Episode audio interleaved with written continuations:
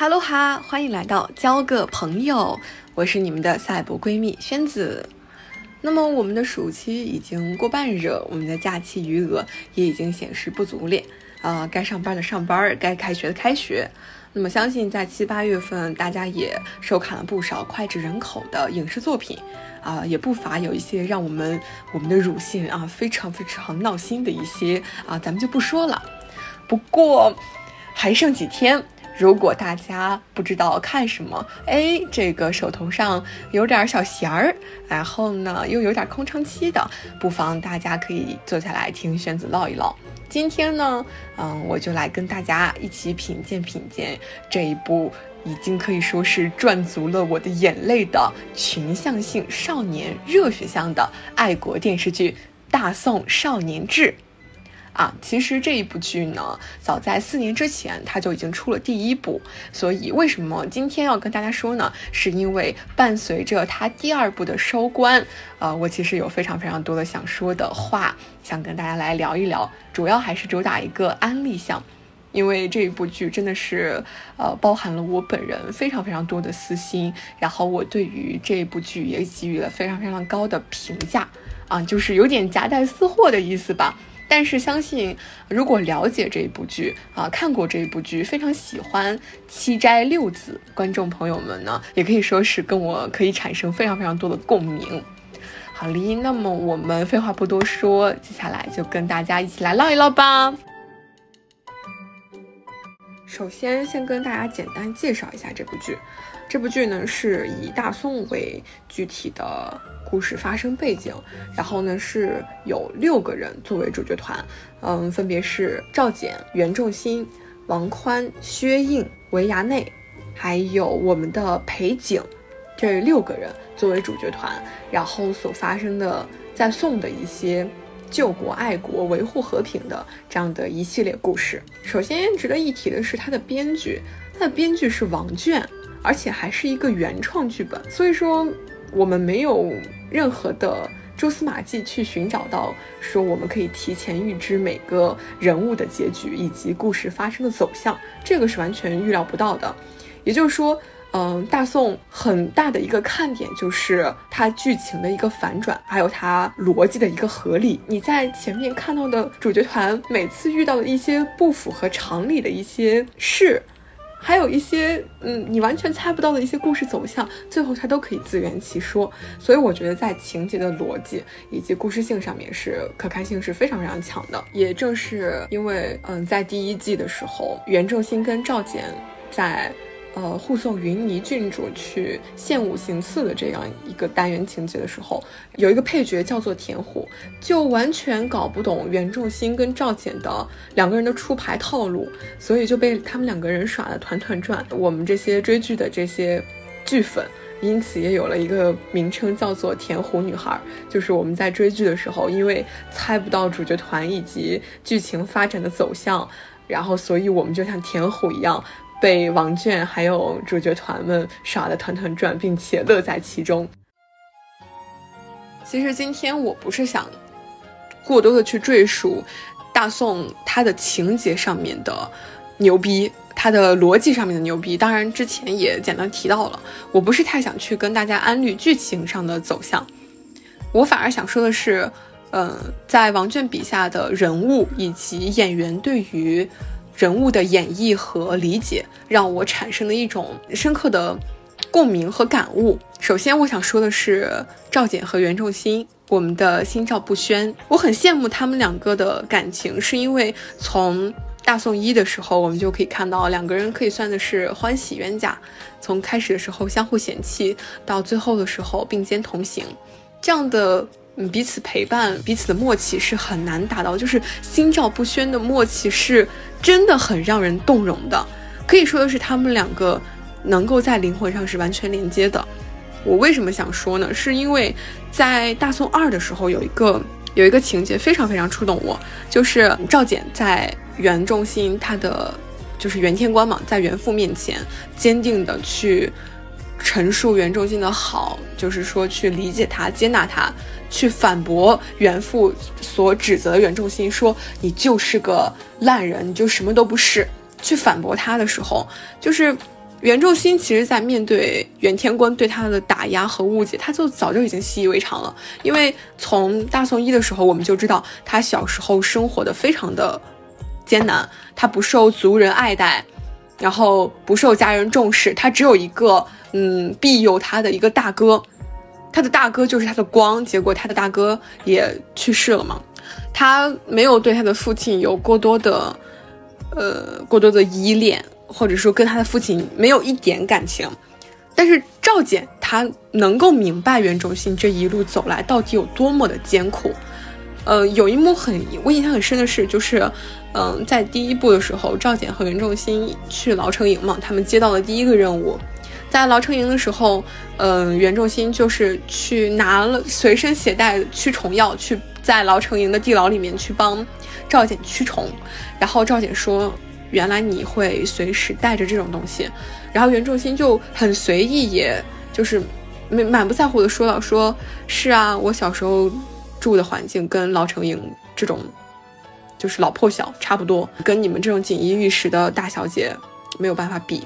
那个时候我，嗯，我没有看到赵简的脸上对他对袁仲新的是，呃，是是可怜，或者是或者是瞧不起。”我能够从赵简脸上感受到的是，他很心疼袁仲新，他很想去了解袁仲新的过去，他能够造成袁仲新这种偷奸耍滑，在前期嘛，偷奸耍滑、插科打诨这种谁都不信任、万事万物只能靠自己这样的一个性格是怎么样造成了这样的一个原因，他很想知道，所以在和袁仲新一路相处过来，赵简已经明白了。知道过他经历的苦楚，他走过的不堪的路，那么在赵简去提出维护袁仲新，说他的好，袁仲新红着眼眶望向赵简的一刻，我能够理解袁仲新所有的情绪，我也明白他为什么会爱上赵简。就我我的私心啊，原重心，我觉得他可能是 INFP，对我我本人私心，他最需要的就是被理解被爱，而七斋和赵简正是治愈他。的良药能够给予他温暖，给予他被爱，让他拥有了朋友，让他感受到他被需要，甚至他被照顾、被在意的这样的一个感觉。他恰恰是最需要、最缺乏的，就是也许他自己经历过黑暗，然后他走出低谷，他可以与与人笑谈、谈笑风生，但是突然就会有一群人，有一个人会因为你一个人，你自己一个人走过这个。走过这些艰险，走过难关而无比的心疼，然后因为你一个人挺过难关而为你骄傲。他知道你很棒，他也知道你自尊下的伪装和不堪，他知道你需要被爱，他更知道你害怕害怕麻烦别人，他知道你什么事都选择自己扛，他知道你害怕被人背刺或者是害怕被抛弃，他他都知道，并且他能够稳稳的接住你，然后告诉你。就是辛苦啦，接下来我们的路，我陪你一起走吧。就是，哇，我虽然我本人是个 INFP，我看到这一段的时候，我真的狠狠的共鸣。就是，就是袁仲新他一直是想要被爱的，他一直是是缺爱的，他能够希望得到人的理解和认可，而恰恰是赵简和欺诈能够给予他的。而赵简呢，他从小可以说是，嗯，锦衣玉食，啊，是个郡主。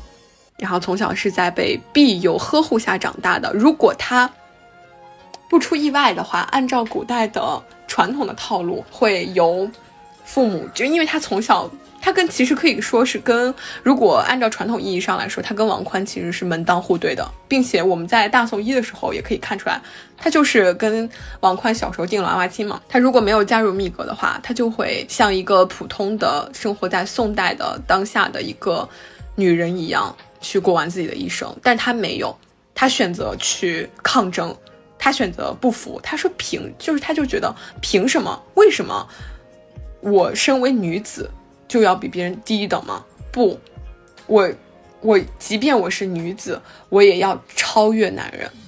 就是在大宋一的时候，对于他的为什么加入密阁，对于每个人为什么加入密阁，都有了非常合理，甚至就是说很详尽的一个解释。赵简在跟他父亲说了这番话的时候，嗯，赵简说：“世间万物阻我，不死便不屈。”就是他一定要去寻找他心中的路，而在第二季的时候，有一个 callback，就是赵王爷去世了，他的父亲生他养他的父亲去世了，然后给他留下一句话是“愿世间万物不再阻你”，这就是一个，就不知道大家能不能懂，这就是一个很让人戳、很戳人、很戳泪、很戳人泪点的一个一个事情，就是他的父母选择尊重他、理解他。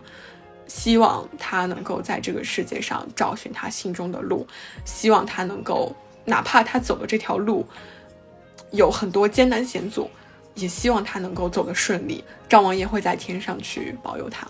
这是我对于袁仲新和赵简的人物的这样一个感悟。我是一对 CP 一对 CP 的说的嘛，因为他有两大官配，第一个就是心照不宣是袁仲新和赵简，第二个就是，呃。王宽和裴景，我们的小景，他们的 CP 名叫王府景，真是太有才了。嗯，王宽呢，可以说是王宽无代餐。我见过很多影视剧中君子的形象都没有王宽的立体，甚至没有他那么的完美。而正是因为他太过于完美了，王倦才会在第二季的时候让他变成了一个完美。但是有瑕的人，就是他的手臂断掉了嘛？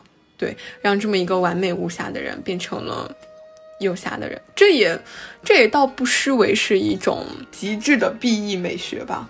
因为没有世界上没有完美的人，王宽不论是在人品、品性、为人处事方面，他都太过于完美了。他甚至像一个假人一样，他他虽然。刻板，但是他却不迂腐，他能够严于律己，但是宽以待人，甚至配上他，他的那种正直的那种形象，一身白衣，然后束发束的一丝不苟，眼神的坚毅，以及你能够从他坚定的眼神中看到光明，看到希望，这是非常难得的。看到干净，它就像是一块璞玉一样，不被世俗所。所污染，像白莲一样，真的，真的像白莲一样。我记得王佑硕本人就是饰演王宽的这个演员，他发过一组图，就是发过一组九宫，就是他穿着学士，就是老师的那个服装，因为他们不是去那个去教书了嘛，就假假扮去教书。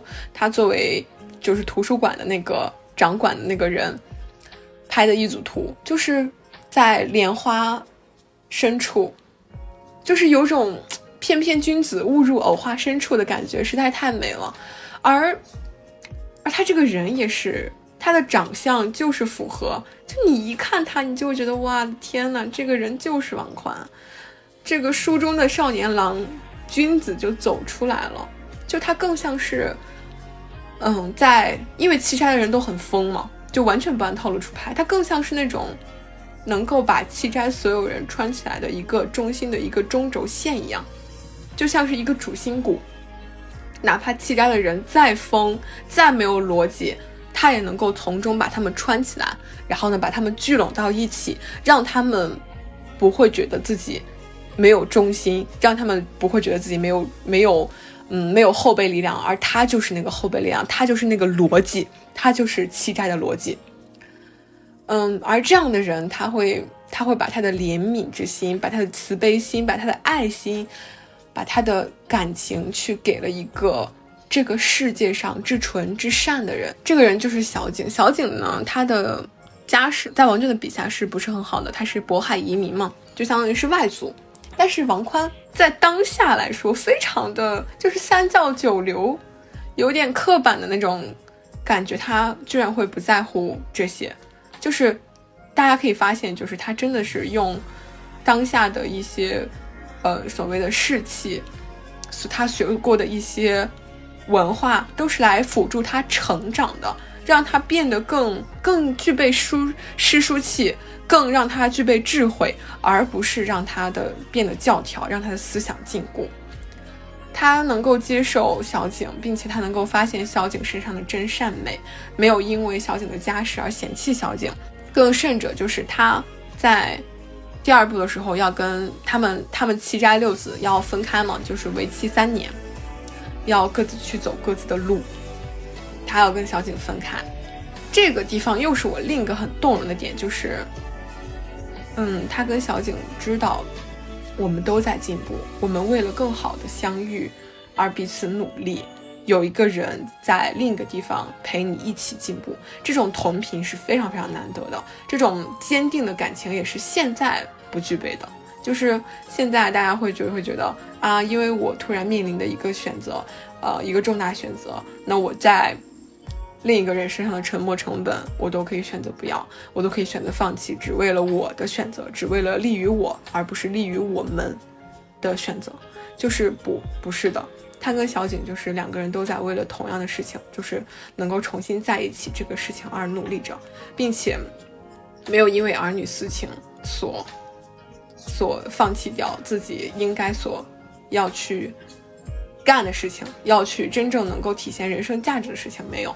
而正是因为这次分别，两个人成为了更好的人。小景呢，也成为了学会了医术，成为了神医，也用自己的双手，他不再是。之前团里那个就依然处于是被保护，什么忙都帮不上，只会打杂的小可爱吉祥物了。他也有了自己的一席之地，甚至在最后刺杀元昊的时候，他可以说他他的他的医术，他的迷药，刺杀元昊的时候是占主力的。所以我觉得这真的是双向奔赴。大家可以从西斋的里面真的是看对标到现在，可以对标很多人。不是在看热闹，而是在，而是真的能够感同身受的那种感觉。然后再说到薛印，薛印他，嗯，他和梁埋香这一段还就是虽然小小的隐喻了一下，没有挑明嘛，但是还是挺让人意难平的。包括呃，包括是包括衙内和雏鸟也是都没有挑明，但是这种就是这种没有挑明的这种。这种暗暗的这种情愫才会更让人难过。先说薛颖和梁麦香吧，嗯，他们两个人身处的立场不同，却是为了共同一个目标，就是刺杀元昊嘛，就共同一个利益，然后呢相识了，甚至两个人在这段感这段旅程、这段完成未完成这段任务之中，也是，嗯，经历了很多，也生死与共吧，差不多是，嗯，在最后的时候。就是衙内就问小薛，就是说，你有没有想过再去找梁白相？小薛说的是，只盼日后不要与他在战场上相见，因为两个人处于不同的立场，处于不同的家国，为的是不同的家国大义。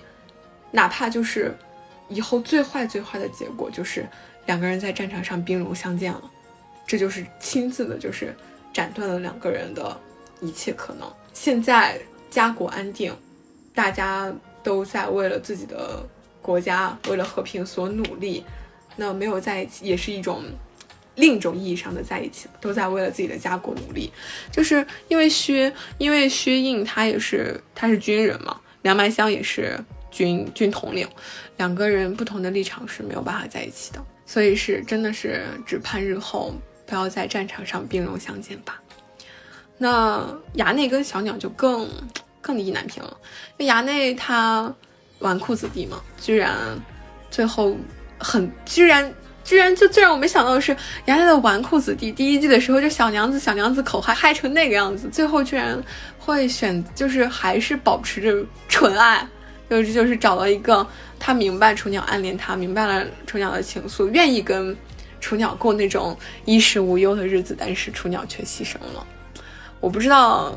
在平行世界里面，衙内会不会日后会不会遇到新的人？但是我觉得，即便他遇到了新的人，他心里还是会给雏鸟留一个位置的。就是他，他们家的女主人，他们家管事儿的女主人，他们家的财务就是负责管事儿女主人，一定是会有雏鸟一个名字的。在第二季里面，就是也是为了助推故事情节，嗯，新加入的这三个人分别是文无期。花子树和雏鸟这三个人可以说是主要构成了我的意难平。首先说一说文无期吧，呃，文无期是由于承恩演的。于承恩之前也，呃，大家应该也对他来说比较脸熟了，比如说《星汉灿烂》里面的小土堆儿阿瑶，嗯，对。然后呢，还有就是，我记得我我印象中他还有一部剧，就是李现跟杨紫演那个叫《亲爱的热爱的》里面，他演了一个小九七。就是像《星汉灿烂》和小和《亲爱的热爱的》，他都是演的那种，啊，一看就是非常非常简单。然后呢，像小狗一样的那种感觉，很简单、很率真、很单纯的。但是在大宋里面，这个角色文无期这个角色，他是一个冷少、冷都男。嗯，他是一个就是面冷心热的这样一个形象。他是嗯一身白衣，然后呢豢养着鹤群。就是通过他豢养的白鹤来完成他们封神计划的这样的一个主要环节，所以大家从我刚刚对他的这些描述可以看得出来，他其实是一个话不多，然后呢很冷，就是有点冷静的一个人。就是你可以看到，就是你可以再看到，就是不只是七斋，甚至呃八斋这。几个人里面，他们的性格都是不一样的。没有人，他们可能身上有共性，但绝对不是 same，就是不是。他们可能身上会有相同，就相同的共性，但绝对不会有相同的点是完全吻合的。每一个人都是独一无二的自己。文少，然后还有一个花少，花瓷树。花瓷树的演员是黄希燕。是最近热播的《封神》的质子其中的肌肉男团之一。他其实跟文少的性格很像，但是我总感觉他要比文无期的性格要更慢一些，就是他更更傻一些，更直，更直一些。还有一个就是雏鸟，因为他是最先在剧里面呈现的他的死状的这样一个。角色，所以我对他的意难平还是非常非常深的。他是为了跟他是跟衙内一块被大 boss 元昊发现了，然后直接被元昊的戟插到天上去，就整个人插到嗯元昊的戟上面，然后呢被吊在军营里面示威。他的死状是非常非常惨的，也很让人心疼，因为他他的这个角色是一个嗯。柔柔弱弱的，而且再次见面的时候，不是三年为期限吗？嗯，三年为期限，再次见面的时候，他就因为在西夏去完成他们封神计划而丧失掉了自己的一只眼睛。嗯，所以他哪怕他很喜欢很喜欢衙内，在面对衙内的时候，他也呃显示出来了自己的自卑，然后自己的嗯。就是少女般的那种不自信，在面对自己喜欢的人，而自己身体已经变得残缺，好像已经没有资格再跟他站在一起了，这样的一个形象。所以，我呃，我本人是很心疼他的。当所以当我在看到他，嗯，赴死的时候，我其实是很很有触动的，很死的很惨烈。但是文少可以说是死，就是他的死状非常的凄美。他是看到了雏鸟之后，雏鸟死了之后，他为了去让雏鸟安息，然后把刺杀元昊的计划托付给了花瓷树和七斋之后，他就毅然决然的拿起火把冲到军营里面，一把点燃了雏鸟吊起来的那个祭台，然后他也一起葬身火海。在他葬身火海的时候，他豢养的那些鹤群全部都是白鹤投火，为他赴死。鹤群的哀叫响彻。响彻山谷，那样就是，哇，超超级凄美。就是你可以看到，就是他对于他豢养的动物都如此的用心，爱出者爱返。他养的，他用他的爱去豢养鹤群，然后呢，鹤群也会对他的养育抱有感激，抱有回报，所以陪他一起去赴死。白鹤少年吧，理应如此。再就是说到雏鸟，演雏鸟的是王可小姐姐。嗯，之前我没有听说过他，但是，嗯，我感觉他的他长得有点像刘美涵，就是之前的云霓郡主。我当时看到之后我还有点愣神儿，我觉得哇，这是 婉婉泪清吗？其实后来看到的时候发现不是的，不是不是一样的。嗯，而且王可这个演员对于。呃，我觉得是对于角色的理解还是非常的透彻的。他甚至就是把自己真的是去带到雏鸟的视角里面，然后在片场写了《雏鸟日记》。接下来呢，我想以雏鸟的视角雏鸟的口吻，我把我带到雏鸟里面，然后呢，想去跟大家分享一下他在片场写的雏鸟日记，也算是从另一个视角来圆一圆我们的意难平吧。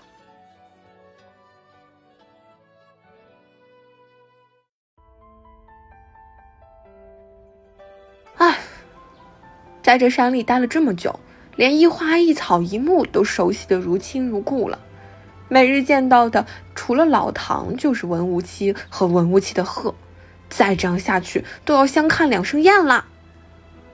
突然很想念在开封的时候，每天的生活简直多姿多彩。要是能回去看看，一起坐在院子里赏赏月，该多好。记得有一回，我和文少、花少闲来无事去逛庙会。偏偏出门之前，老唐提了一嘴他家的老马，那两个家伙没聊两句，就因为谁更有识马的慧眼争执了起来，直接导致我低声下气拖着他们出门的时候，两个人谁也不理谁，仿佛两人的距离小于三尺就要双双冒火。我很努力地周旋在他们中间调节气氛，夸一句文少，再捧一句花少。夸的我是口干舌燥，停下来买引子的功夫，那两人竟不见踪影了。行，就凭他俩这会儿的脾气，怕是昂头走出五里地都发现不了把我丢了。当年我家里人也是这么走散的，心中不由得有些焦躁不安。庙会上人海茫茫，都是肩擦着肩，脚擦着脚。我往前追了一阵儿，更加不知所措。蹲在街边难过了一会儿，突然眼前伸来一碗姜丝梅子，一碗糖净荔枝。一抬头，文少、花少一人站在一边，一副“对不起，我很抱歉，但是想让我道歉的话绝对不可能”的表情。说：“你们走出多远才发现我不见的？”我怒发冲冠，破口大骂。摸摸你们的良心，我可是费尽心思夸了你俩一路啊！看见绝版古玩字画了，文少说；看见特别喜欢的瓷枕了，华少说，异口同声。这荔枝好吃，你尝尝。文少说：“这梅子不错，不尝后悔。”华少说：“异口同声。”我夺过那两碗，一口气全吹了。嗯，看在荔枝和梅子的份上，我我刚准备气鼓鼓的往回走，文少拍了拍我的肩膀。你觉得这荔枝和梅子哪个更胜一筹啊？这梅子和荔枝都是我们特地寻的，给你赔礼。我心里有种不祥的预感，都都很好吃。花瓷树朝文无期掀了个巨无霸白眼，哼，又是平手。什么？我走了，你俩还拿这个争斋长？华少说：“我俩的本领你还不信任吗？”华少说：“比的就是谁先找到你，还有谁买的点心更好吃。”文少说：“毕竟作为斋长，管理和保护好所有成员也是重要能力之一。”花少说：“哼，文无期，雏鸟这是给你面子。”文少说：“人贵在要脸，花此树给谁留面子，雏鸟说了才算。”文少和花少同时望向我。啊！我给我自己留条命行吗？以上是他写的日记一，那么我们再来读一读日记二。说起在密阁的时候，我和衙内其实没怎么说过话，零星几次也都是凑巧，或者是我情绪转悠所得。有一回，我去一个水果摊，假借买水果向摊主收集情报，同时也是被委以了多买水果回去的重任。走的时候才发现买的一大半都是苹果。之前在密阁瞎晃悠的时候，总是碰见衙内手里拿着苹果，大摇大摆的走。果然，方才又睹物思人了。路上尝了一个苹果，出乎意料的甜呐。回到密阁以后，竟然在池塘边看到一只蹲成一团、有点委屈的衙内。看着衙内，再看看手中提着的苹果，我大喜。我装作若无其事经过。突然发现的样子，发出一声惊呼：“呀，衙内，你怎么在这儿？”衙内抬头看了看我，叹了口气，又把头埋进了双臂之中。考试竟然提前了，连声招呼都不打。虽然就算提前打了招呼，我也不一定会复习。我笑了起来，又怕他以为我是在嘲笑，赶紧收住。把半兜子苹果挨个儿放在衙内旁边，那，看你这么沮丧，顺手买多了就留给你吧。我依然佯装不在乎，别灰心，快尝尝，这果子可甜了。衙内感激的抬头看着我，用力的点了点头。雏鸟姑娘，对不？谢谢你。我一溜烟的跑回自家院子里，文少花少齐齐看向我手中有些空瘪的袋子。又齐齐长叹一声：“是我最近太容易怒了吗？非也，该怒，改天一定会回隔壁那小子。”这一篇是楚鸟讲的，他跟衙内在密阁中的一些日常，就是暗恋衙内的日常，可以说的是可以看得出小女孩的心思啊，真的是跃然纸上。再来分享最后一篇。自从和衙内说上话之后，我没事就想着路过七宅，这就意味着我都需要与文少花手斗智斗勇。自从上次和衙内说上话之后，我没事就想着路过一下七宅，这就意味着我都需要与文少花少斗智斗勇。那天，文少专心温习功课。花少躺在门口的大石头上晒着太阳睡懒觉，我便溜了出去。没想到半路碰到了赵简姐姐。听说他是七斋的斋长，能力很强，人也特别有趣。他远远的冲我笑了笑，我也冲他挤挤眼睛。你是八斋雏鸟吧？赵简抱着臂靠在树上。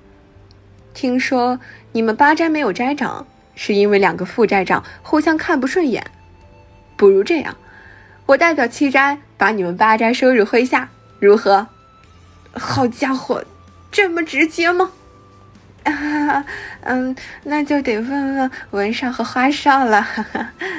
我有点尴尬的挠挠头，赵简姐姐，他俩应该，嗯，没有那么啊好说话。赵简大笑起来。拍了拍我的肩膀，跟你开玩笑的。回去跟你们两个副斋长说，咱们离得不远，有空一起玩。走啦。他最后挑了挑眉，转身走了。我一直觉得教简姐姐很酷，很洒脱。那天以后，我每次遇到她，都会露出诶友好的笑容。这就是嗯雏鸟的最后一篇日记了，也跟大家分享完了。就是我个人感觉，我从日记中能够非常的明显的情景再现，不知道大家能不能就是通过我拙劣的呃朗读和演绎，大家能不能够感受到？呃，如果大家想去嗯自己去看一下原文的话，直接去搜索王可雏鸟版的微博就可以了，在他的微博里面有他写的雏鸟日记的原文，当然。王俊的笔下让我感受到了配角永远不是工具人，他们的存在即合理。有些时候，嗯，我们在看一些呃影视剧的时候，我们会突然就觉得，嗯，怎么突然冒出来个配角？他就是为了推动故事的情节发展，他就突然冒出来，突然就消失了，没有原因，没消就消失的无影无踪的，也没有原因，也没有没有前因后果的那种关系。但是，但是在大宋和大宋二里面。没有一个配角是工具人，没有一个配角是嗯，说我带着目的性，我为了助推情节的发展，我出现。他们每一个配角，比如说尉迟元，比如说陆南山，比如说裴景的弟弟，他们的出现都是有因有果的。裴景的弟弟真的是白切黑，就是还这个反转还是挺让我惊讶的，这还人物还是蛮立体的。他的白切黑是为了保护他姐姐，保护他一家，嗯，杀伐果断，算是一个比较让人还是挺眼前一亮的一个角色。还有尉迟元。上一季我们是田虎女孩，这一季我们是田园虎，因为我们加了一个尉迟元的元。尉迟元他好像就是那种愣头青，认定的事情他就会，嗯，觉得他的心里就是觉得，在他的心里，他觉得他觉得袁天官是好的，袁天官救过他，即便袁天官利用他也不要紧，因为他就是需要被人需要，这才是他的价值所所所所体现的地方。唉也是一个非常需要被爱的人，也是因为正是因为玉泉这个人，也是为我们提供了就是刀里面找糖的这种笑点。他最后死的也挺惨烈的。还有陆南山，陆南山是第一季密阁陆长院的儿子，他跟陆长院，他跟陆观年的呃执政观念是完全不一样的，他比陆观年更冷血。更绝情绝义，更不在乎人的牺牲，只为达到最后的目的。嗯，其实这种人能成事，嗯，咱们客观的说一句，嗯，能成事，但是他一定会是有报应的。所以说他最后死于裴景弟弟的手里嘛。呃，他的一些观念是我不太认可的，但是不得不说，如果站在他的角度上来说，他其实没错，只不过牺牲的。人没有牺牲到他的头上，他是不会不会认错，他是一直嘴硬的，哪怕哪怕自己最后死的时候也是在嘴硬。嗯，像是袁天官啊，我其实嗯，我觉得这个人很别扭。他作为袁仲新的父亲，他那么不喜欢袁仲新，但是他暗中保护他，只是因为袁仲新就是他最后的血脉吗？我觉得还是肯定会出于一种父母爱子的一种一种一种情感吧。这个我们不过多赘述了，因为剧里面呈现也没有太多的呈现。这个可能就是一千个读者就有一千个哈姆雷特吧，大家可能每个人有每个人不同的解读。嗯，也欢迎就是如果看过这一部剧，然后对这一部剧感悟和深有共鸣的小伙伴，可以在评论区里面一起跟我们讨论一下。主打就是跟大家一起交个朋友嘛。再说说这部剧的制作吧，嗯，确实是有点 仓促，有点。美中不足，就是确实有点赶鸭子上架，不仅是宣发方面没有到位，甚至剧情的衔接呀，嗯，抠图啊，拍摄技巧呀，只会只会卡近景，只会卡特写，完全不给中景或者是远景这样的一些，嗯，一些槽点。只能说，因为夹夹，因为我夹带私货嘛，我有私心，所以我选择去包容，但是。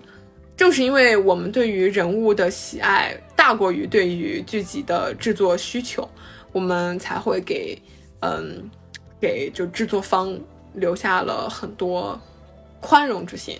但是我我还是觉得，一部良好的剧，你除了依托演员之外，后期制作也是很重要的，不然很很减分。只只依靠着我们对于人物和演员的滤镜来说，很很消耗我们的观感的。还有就是我的私心，除了是我对于人物的喜欢，对于演员的喜欢，是更多的是有点让我致敬四年前看那部剧的自己吧。在四年前看这看看那部剧的时候，我刚好高三，那个时候确实是又迷茫，然后呢又不知所措，所以也是这一群少年跟我同龄，他们身上的一种。呃，精神也是不断的去激励着我，然后不断的去鼓舞着我，让我学习和了解到我应该干什么，我应该怎么做。所以确实是他们身上的一些精神、一些一些点触动了我，让我对这部剧有很好很好的印象、初印象，就是滤镜以及。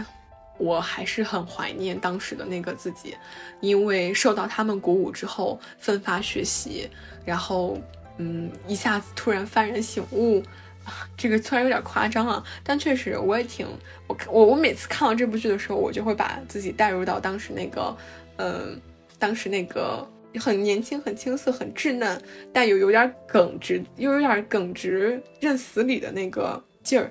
可能他们身上每一个人的一些特点都影响了当时的我，糅合在一起，就是共同影响我。所以我还是有点忆往昔的感觉。那我每次在感到迷茫或者是。感到孤独的时候，我都会点开这一部剧，算得上是我心中的一部白月光了。它可以说是它能够照亮我的方向，并不是说它能够给我指明我以后要从事什么工作，我接下来该怎么做，像像答案之书一样，并不是，可能是它给我了一点力量吧。所以我还是非常推荐大家去看一看这部剧的。如果你现在感觉非常的孤独、不知所措，甚至有点迷茫，或者是。嗯，单纯的想找个乐子，也非常欢迎大家去看一看这部剧。嗯，对于我来说，它及格了。第二部算是交了一个对我来说很满意的答卷。因为当时看一的时候，嗯，真的是冲着他的演员跟剧本去看的。当时我们都说《大宋少年志一》是小破宋，就什么都没有，服装服装跟不上。嗯，抠图抠图跟不上，拍摄拍摄跟不上，然后抠图啊什么的就很破啊，也没有什么投资，但就是为了冲着剧本和人物看的。结果二的时候，就是资金上面可能也具备了一些一些实力。不过总归来对我来说，我是满意的。我是觉得这个结局对我来说，OK，我满意了，达到我心中的标准了。即便就是因为我觉得这部剧有滤镜，即便它再拍的再不好。那就是我冲着编剧和人物，我也一定会看下去的。就相当于是，我看着这部剧，我就能看到当时那个努力的自己，那个闪闪发亮、被他们、被他们影响到的自己。今天跟大家聊了这么多，可以说是百分之九十都是出于我个人的观点和我的主观臆断，也非常非常希望能够在评论区以及这个平台跟大家交上朋友，能够跟大家成为无话不谈的好闺蜜。欢迎大家关注、订阅我们，我们下期再见，拜拜。